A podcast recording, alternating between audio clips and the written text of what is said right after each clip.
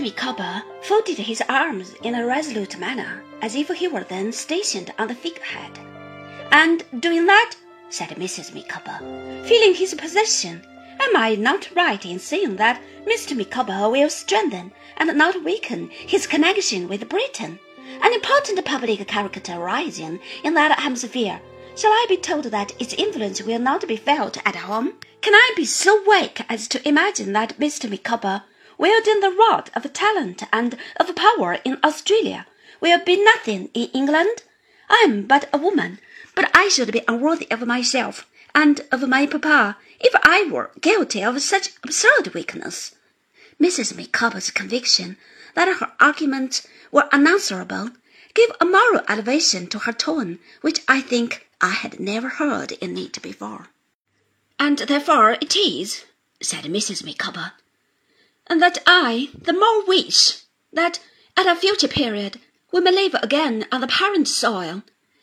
Mr. Micawber may be I cannot disguise from myself that the probability is Mr. Micawber will be a page of history, and he ought then to be represented in the country which gave him birth, and did not give him employment.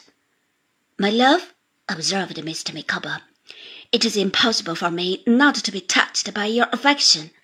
I am always willing to defer to your good sense. What will be, will be. Heaven forbid that I should grudge my native country any portion of the wealth that may be accumulated by our descendants.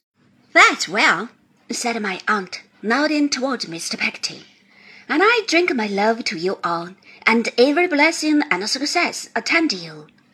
Mr. Peggotty put down the two children he had been nursing, one on each knee, to join Mr. and Mrs. Micawber in drinking to all of us in return, and when he and the Micawbers cordially shook hands as comrades, and his brown face brightened with a smile, I felt that he would make his way, establish a good name, and beloved, go where he would.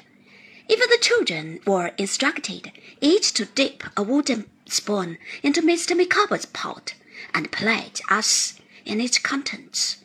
When this was done, my aunt and Agnes rose and parted from the emigrants. It was a sorrowful farewell. They were all crying. The children hung about Agnes to the last, and we left poor Mrs. Micawber in a very distressed condition, sobbing and weeping by a dim candle. That must have made the room look, from the river, like a miserable lighthouse. I went down again next morning to see that they were away. They had departed in a boat as early as five o'clock. It was a wonderful instance to me of the gap such as partings make, that although my association of them with the tumble-down public house and the wooden stairs dated only from last night, both seemed dreary and deserted, now that they were gone. In the afternoon of the next day, my old nurse and I went down to Gravesend. We found the ship in the river, surrounded by a crowd of boats, a favourable wind blowing, the signal for sailing at her masthead. I hired a boat directly, and we put off to her, and getting through the little vortex of confusion of which she was the centre, went on board. Mr. Peggotty was waiting for us on deck.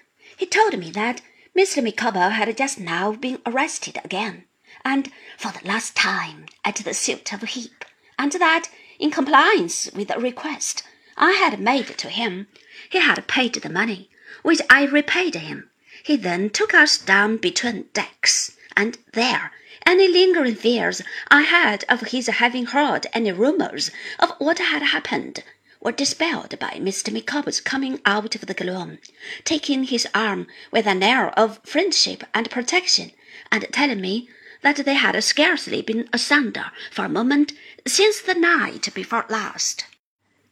It was such a strange scene to me, and so confined and dark that at first I could make out hardly anything, but by degrees it cleared as my eyes became more accustomed to the gloom, and I seemed to stand in a picture by Ostade, among the great beams, bulks, and ringbolts of the ship, and the emigrant berths, and chests, and bundles, and barrows, and heaps of miscellaneous baggage, lighted up here and there by dangling lanterns, and elsewhere by the yellow daylight streaming down a windsail or a hatchway, were crowded groups of people making new friendships, taking leave of one another, talking, laughing, crying, eating, and drinking.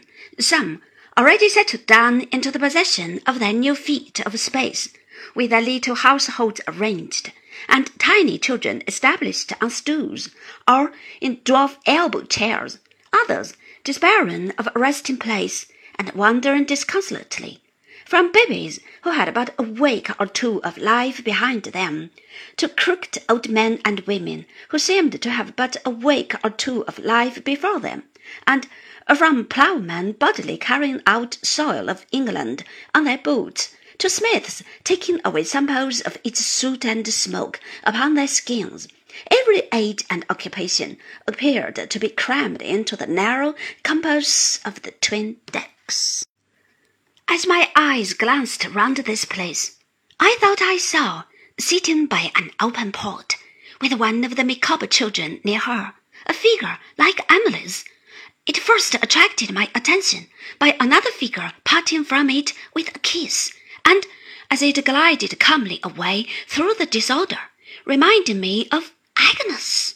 But in the rapid motion and confusion, and in the unsettlement of my own thoughts, I lost it again, and only knew that the time was come when all visitors were being warned to leave the ship, that my nurse was crying on the chest beside me, and that Mrs. Gummidge, assisted by some younger stooping woman in black, was busily arranging Mr. Peggotty's goods.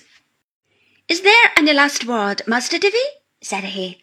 Is there anyone forgotten then afore we part? What then? said I. Martha. He touched the younger woman I have mentioned on the shoulder, and Martha stood before me. Heaven bless you, you good man! cried I. You take her with you. She answered for him with a burst of tears.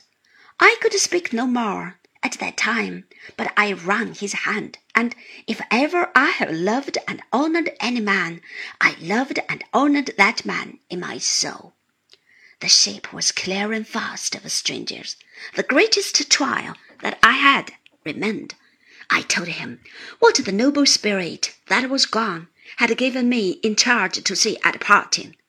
It moved him deeply, but when he charged me in return with many messages of affection and regret for those deaf ears, he moved me more. The time was come. I embraced him took my weeping nurse upon my arm, and hurried away. On deck, I took leave of poor Mrs. Micawber. She was looking distractedly about for her family even then, and her last words to me were that she never would desert Mr. Micawber. We went over the side into our boat and lay at a little distance to see the ship wafted on her course. It was then calm radiant sunset. She lay between us and the red light, and every taper line and spar was visible against the glow. A sight at once so beautiful, so mournful, and so hopeful, as the glorious ship lying still on the flushed water, with all the life on board her crowded at the bulwarks, and there, clustering for a moment, bareheaded and silent, I never saw. Then I saw her at her uncle's side, and trembling on his shoulder. He pointed to us with an eager hand, and she saw us and waved her last good-bye to me.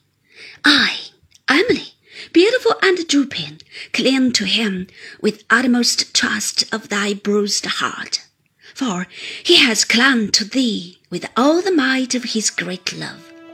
Surrounded by the rosy light, and standing high upon the deck, apart together, she clinging to him, and he holding her, they solemnly passed away.